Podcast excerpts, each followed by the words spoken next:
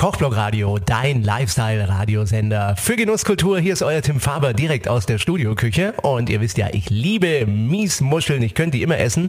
Aber vor allen Dingen in Monaten mit R kann man die natürlich genießen. Das wisst ihr. Und heute gibt's einfach mal promosalische Miesmuscheln. Dazu braucht ihr 1,3 Kilogramm Bouchonmuscheln, am besten aus der Bretagne, eine Zwiebel in sehr dünne Ringe geschnitten, eine Dose passierte Tomaten, 300 Milliliter trockenen Weißwein, ein Nüsschen gesalzene Butter aus der Bretagne, ein Schuss Bras, drei Knoblauchzehen fein gehackt, ein Lorbeerblättchen und ein Zweigchen Thymian und Rosmarin und natürlich ein Bund glatter Petersilie grob geschnitten darf nicht fehlen. Die Miesmuscheln säubern, also die, die nicht zu sind, am Anfang weg und die, die am Ende nicht aufgehen, auch weg, die, die sind tot und das ist nicht gut. Für den Sud dann Zwiebeln und Knoblauch in der Butter mit noch ein bisschen Speiseöl anschwitzen, keine Farbe nehmen lassen und dann die Tomaten, den Weißwein, Nöllibra, Lorbeerblatt, Thymian und Rosmarin dazugeben und dann etwas schwarzen Pfeffer aus der Mühle drauf. Das ist wunderbar. Fünf Minuten lasst das stark kochen, dass ein schöner Sud entsteht.